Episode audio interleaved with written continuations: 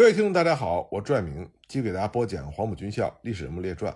我们接着来讲鄂豫皖苏区地方主义。上次我们谈到了，在中央分局第一次扩大会议上，对几个影响力颇大的鄂豫皖苏区的地方领导人进行了批评。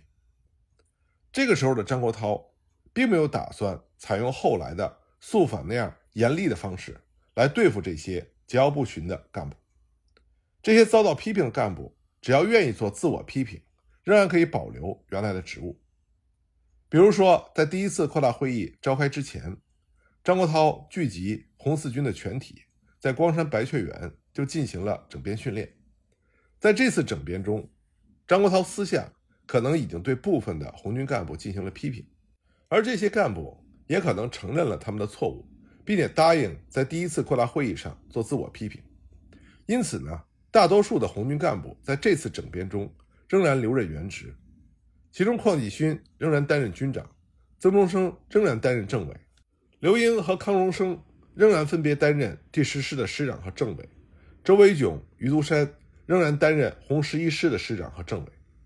屡次冒犯张国焘和沈泽民的许继慎也仍然担任着十二师的师长，并由庞永俊接任了该师政委，徐向前和陈奇。则分别担任新编的第十三师师长和政委。整体来说，张国焘在这个时候对于红军干部的安排，一方面仍然顾及了本土干部的面子，另外一方面呢，也满足了中央的指示，可以说是两全其美的安排。在第一次扩大会前后，张国焘对苏区其他党政军的组织也做了一些调整。在党的方面，中央分局根据中共中央五月六日的指示，成立了鄂豫皖省委，由沈泽民担任书记。根据这一指示，中央分局是中央在当地的直接代表，分局委员由党中央直接指定，省委则是地方最高党部，其委员由当地党代表大会选举产生。而中央分局虽然有权否决地方党部的决议和解散地方党部。但其主要任务在于领导地方党部，帮助地方党组织工作，而不是要代替地方党组织。在政权组织方面，中央分局在七月一日在光山新集召开了鄂豫皖区第二次苏维埃代表大会，成立了第二届苏维埃政府，王平章担任人民委员会主席。根据大会所通过的苏维埃临时组织大纲的规定，鄂豫皖苏区苏维埃代表大会。是全区最高的政权机关，由大会选举若干人作为执行委员会，再由执委会推出若干人作为主席团，由主席团任命若干人等组成人民委员会，作为执行政府日常工作的政权机关。人民委员会下设有外交、军事、财政、经济、政治保卫局、革命法庭、内务、土地、粮食、文化教育。劳工等各种委员会，在特区苏维埃政府之下，还设有皖西北特区苏维埃政府，以及县、区、乡村各级的苏维埃政府。在军事组织方面，除了先前提及的红四军整编之外，中央分局也决定改编原有的赤卫队。赤卫队由十八岁到三十五岁之间的工农分子组成，包含党团员，不脱离生产，有事的时候才集中行动。另外呢，为了加强对地方武装的指挥和控制，中央分局决定在各县成立军区指挥部，由军事委员会统一指挥。整体上来说，在中央分局的第一次扩大会的前后，整个鄂豫皖苏区上层领导干部之间还是表现出一派和谐的气氛。大多数旧的领导干部并没有被撤职或者降职，中央新派的干部也能够在苏区领导阶层中占有了一席之地。但是事实很快就证明，这些和谐的气氛只是表面的现象，在表面现象背后，仍然存在着波涛汹涌的暗潮。随着红四军南下之争的展开，这股暗潮很快的就迸发出来，最终导致了血腥的肃反扩大化。所谓南下之争，是一九三一年七月苏区领导干部之间所爆发的一场关于红四军是否应该南下活动。以及应该向哪个地区南下的争论。根据徐向前的回忆，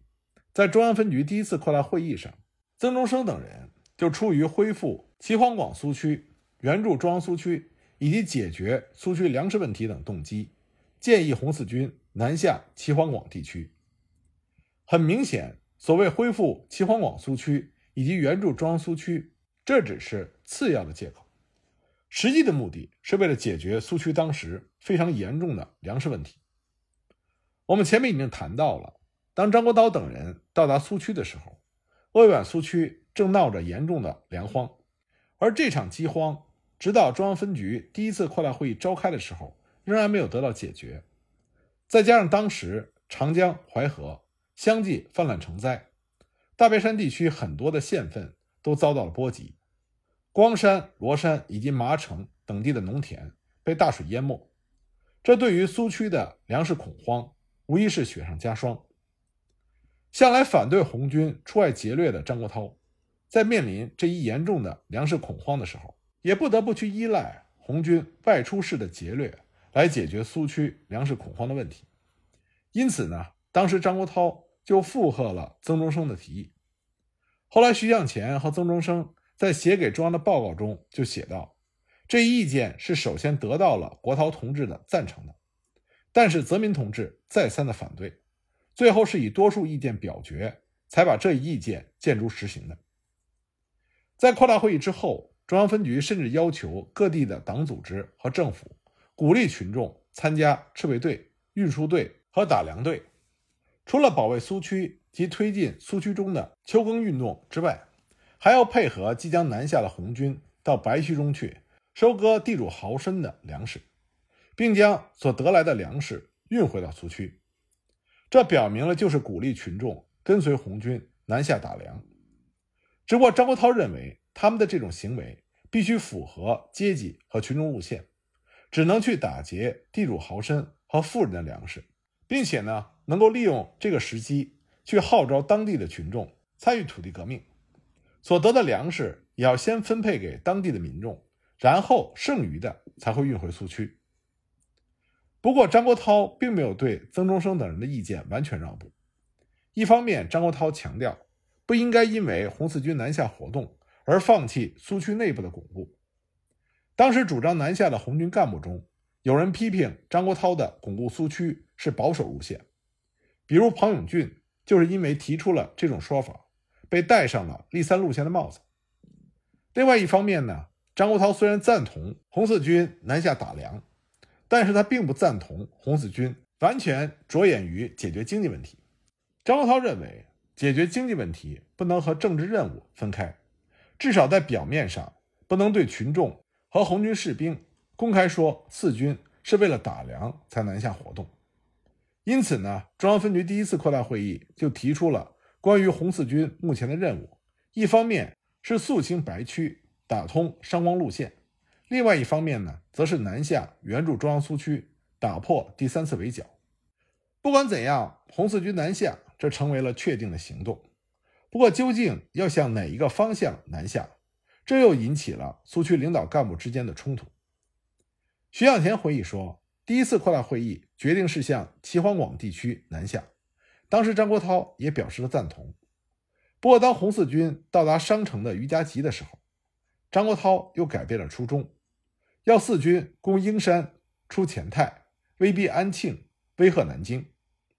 按照徐向前所说，这是由于张国焘认为要援助中央革命根据地，红军就必须进攻和威胁大城市。徐向前的说法并没有错，当时张国焘确实认为安庆是南京的门户，如果安庆遭到进攻，南京就会动摇，甚至有可能威胁到老蒋的后方。迫使蒋介石不得不撤退围剿中央苏区的部队。然而，在另一方面，根据张国焘本人的说法，他之所以要求四军攻前泰、威逼安庆，是出于巩固后方苏区的考虑，因为前泰地区距离皖西苏区比较近。此外呢，张国焘还提到，他并没有要求红四军真的占领安庆，而是要四军相继进逼安庆，迫使驻守六霍地区的陈调元军队。撤防安庆，以便红四军回头去横扫六霍。当然，这些说法可能只是张国焘日后为了替自己辩护所提出来的说辞而已。不管怎样，在于家集会议上，张国焘的提议获得了通过。然而四军后来的行动却背离了于家集会议的决议。在攻下英山之后，曾中生等人擅自决定向齐黄广地区发展，而不是威逼安庆。一九三一年八月，四军留下了许继慎的红十二师驻守英山，由徐向前和曾中生率领其余的部队向武穴进发。当他们进入到蕲春境内的时候，得知武穴被长江大水淹没，所以决定转向罗田及蕲水发展。随后又占领了广济县城，在黄梅、武穴等地和国军形成了对峙。那么这个消息传回中央分局的时候，张国焘正好染上了当时流行于苏区的瘟疫，而卧病在床。他立刻在八月二十七日派人送了一份指示给徐向前和曾中生，指责曾中生等人不了解武穴的重要性，不如安庆，还说四军进攻齐黄广苏区。是脱离后方的作战，单纯的只考虑经济问题，而放弃了政治任务的行动，要求四军立刻返回苏区。此外呢，张国焘还立即派遣了共青团中央分局书记陈昌浩前往红四军，取代曾中生担任红四军的政委。值得注意的是，陈昌浩取代曾中生任红四军政委一事，并非是在张国焘得知红四军。违背于家集会议的决议之后，才做出了决定。早在八月初，中央分局及军委会就有以陈昌浩取代曾中生任四军政委的企图。由此可以看出，张国焘等人可能早已在中央分局第一次扩大会议之后，就已经在处心积虑的要除掉曾中生了。中央分局八月二十七日的指示在九月初传达到了四军军部，在收到了这个指示之后。四军军部最初仍然打算采取顽抗的态度，并且在北返的途中，在英山的鸡鸣河召开了会议，强调当时苏区内部粮食吃紧，调红军北上是不适宜的。会议最后由曾中生起草了红四军给鄂豫皖中央分局的信，由刘士奇带着这封信先行北返中央分局。曾中生等人在信中辩称，齐黄广地区。较浅泰地区更有群众基础，并且出齐黄广也不是没有后方的出击，并且写下了这样一句话：“我们真不懂，泽县一个月必占安庆之命令，与立三路线则限两个星期必占武汉的命令有什么区别？”与此同时，曾中生等人还直接写信给中中央，为自己的行动辩解，甚至将金明河会议的决议拿到了皖西地区的党组织。和非党群众中散布，在很长的一段时间，因为要批判张国焘，所以很多研究文章就去比较出前泰威逼安庆这条路线，以及曾中生提出的去齐黄广地区的路线，两者之间的利弊得失。那么有不少人认为，去齐黄广地区要比出前泰威胁安庆更加接近苏区，并且更有群众基础，因此呢，就得出结论。认为张国焘的路线是不合理的。首先，历史没有如果，红四军走的是齐黄广路线，并不是张国焘提出的路线，所以我们无法得知真正如果走了张国焘的路线的话，会不会出现比较大的问题。这里边真正问题的焦点，并不是在于哪一条路线更为合理、更符合实际，而是在于曾中生等人的行为完全违背了当时中国共产党的组织原则。他们先是违背了于家集的决议，擅自改变了南下的方向，前往齐黄广地区，然后呢，又在鸡鸣河会议上公开的批评上级。鸡鸣河会议之后，他们又越过了中央分局，直接写信给党中央，控告中央分局，甚至在下层党员和群众中散布其批评中央分局的言论。徐向前和倪志亮日后回忆这个事件的时候。虽然批评张国焘他路线主张的不合理，但是他们也承认红四军军部违抗中央分局，这在军事组织上是不允许的。而更为偏颇的是，不少人在评论党中央在十一月回复鄂豫皖中央分局和红四军的信时，认为中共中央的指示信是为了庇护四中全会中央的心腹张国焘而发的。这种说法是完全没有理由的。这是因为当时的中国共产党。面临着巨大的外部压力，和国民党的斗争处于生死存亡的紧要关头，这就要求中国共产党必须要有严格的组织纪律性。像红四军军部这样公开批判上级的行为，中共中央绝不可能姑息纵容，否则中国共产党赖以生存的严格的组织纪律就会彻底的乱套。更何况，中共中央在这封指示信中也批评了张国焘出钱太威逼安庆的计划是难以实现的。对于红四军的指责，中共中央主要是强调其在组织上所犯的错误。指示信中写道，在组织上，四军违抗军事委员会的命令，自由地更改军事计划，拒绝中央分局的正确指示，召集非党会议来反抗中央分局的决议，印发中央局的决议到地方党部及军队中下级党部去，并且不经中央局直接向中央报告，企图蒙蔽中央，这是严重的反党错误。这种错误非但是布尔什维克党所不能允许的。而且是侮辱了工农红军中的政治工作的光荣。由此可见，以曾中生为首的红四军军部所犯的错误，在中共中央来看是非常严重的。那么，南下之争就证明了张国焘过去为了整顿红军所做的努力完全白费。红四军仍然是一支不守组织纪律，甚至违抗党的意志的军队。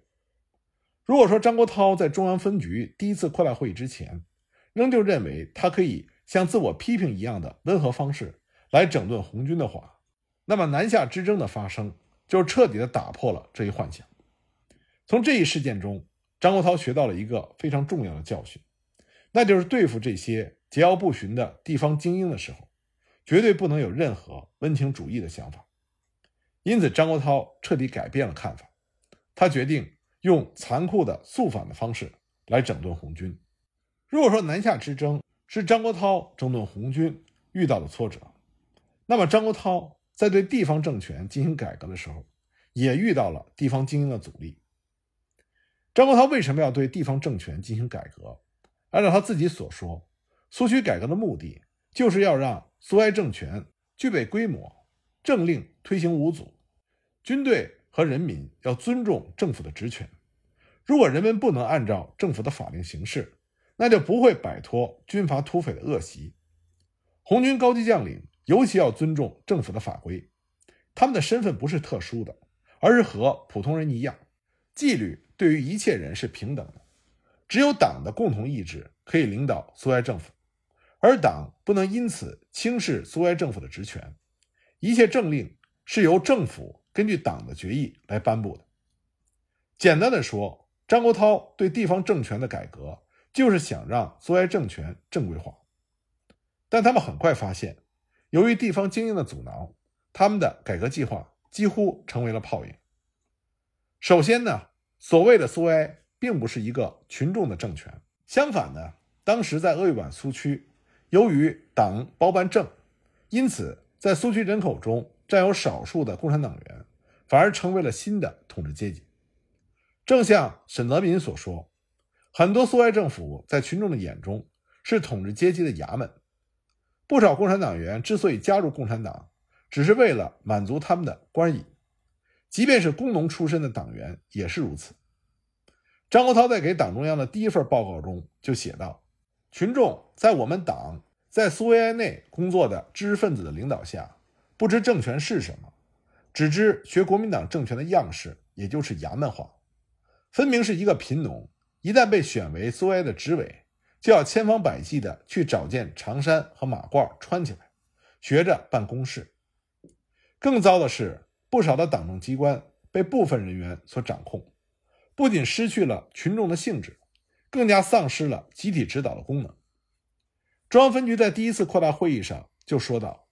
一切领导机关没有经常工作，于是谈不到集体的领导，形成了负责同志个人命令。代替下级工作，在皖西苏区，沈泽民发现，党指导机关没有经常工作，常委形同虚设，秘书处实际上代替了委员会，而秘书处中仅有秘书长一人在起实际作用。许多各级苏维埃政府中出现了秘书长专政的情形，这些苏维埃机关完全是由个人包办，而脱离了党的领导。由于所有工作的执行都依赖的是官僚式的命令主义，这就造成了大多数党政组织的形式化。按照沈泽民所言，上级领导到各地方巡视的时候，常常是代替了他们工作，并不是去指出错误，具体指导其工作方向。结果呢，巡视一走，下级工作依然如故，于是集体的领导完全不能存在，地方干部的工作能力得不到养成，而整个工作自上至下陷于一种无秩序的状态。下级对上级没有报告，不负责任。最多只是死板的执行上级的命令。皖西北特委第一次扩大会议就指出，很多党部没有经常的工作，没有健全的各部各委的工作，下级报告夸大事实，上级专做各种空洞的决议，有的下级党组织报喜不报忧，这在张国焘看来就是无耻、虚假、敷衍的官僚的态度。当时大部分上层的指示，并没有真正的传达到下层。很多党员对于上级的文件没有耐心去看，更不用说拿到支部去讨论。在苏维埃政府中也是如此。在苏区给党中央的报告中就提到过，说过去各级苏维埃政府交通局秘书处及全体负责同志多不注意文件信息的重要，往往发生丢失和停滞，以致贻误大事。这些错误顶多是苏维埃政府秘书处负责人不负责任。上级来的文件不负责，即使有计划的分发，也是随手插在信袋里，或者有一个负责同志看了，就在皮包里或者包袱里捆起来，再不过问。那么，为了更加迅速和正确地传达上级的指示，张国焘等人要求传递文件的时候，必须要有存根和回条。但他们很快又发现了另外一个困难，那就是大多数的下层党员根本就看不懂上层的指示。这主要是因为大部分苏区的党员文化水平比较低，不少人还是文盲或者是半文盲，以至于上层的决议往往只能传达到县一级的组织，没有办法再传下去了。各乡村党和苏维埃的组织甚至看不懂上级的决议。沈泽民也发现皖西党员水平非常的低，更谈不上把党的决议渗透到群众中去。中央分局在十月。给党中央的报告中写道：“现在各县自区委以下都不看党的文件、苏维埃文件和一切报纸，原因是不识字，没有组织。”这段话充分说明了当时张国焘等人的无奈。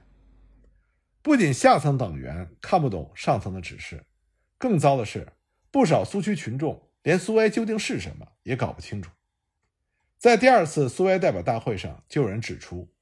一般说来，“苏维埃”三个字。尚不能使广大群众深刻认识这是他们自己的政权。苏维埃在群众中并没有建立起很好的威信，甚至苏区内部开设的列宁小学，居然还有读三民主义课本和四书五经的，并没有教育无产阶级的意识。在中央分局给党中央的报告中，曾经写下这样的话：在普及教育之下，把列宁小学变为国民党的宣传机关。封建势力的训练班，团结反动势力以保存封建残余，对于苏维埃的建立和巩固背道而驰。在鄂豫皖苏区的真实情况是，很多教师连苏维埃是什么他们也不知道。由此可见，当时的苏区群众对于苏维埃的认识是如何的肤浅总而言之，在张国焘领导下的鄂豫皖苏区，在大部分地区仍旧是过去地方精英政权的延续。很多群众和下层党员不仅对共产党的政权缺乏信仰，并且毫无认识可言。这些群众和下层党员大多数都是为少数地方精英侍从，而共产党不得不借用这些地方精英来控制群众和建立巩固地方政权。在这种情况下，张国焘想进行的苏维埃运动正规化，自然会遭到极大的阻力。关于这方面的情况。我下一集再继续给大家讲。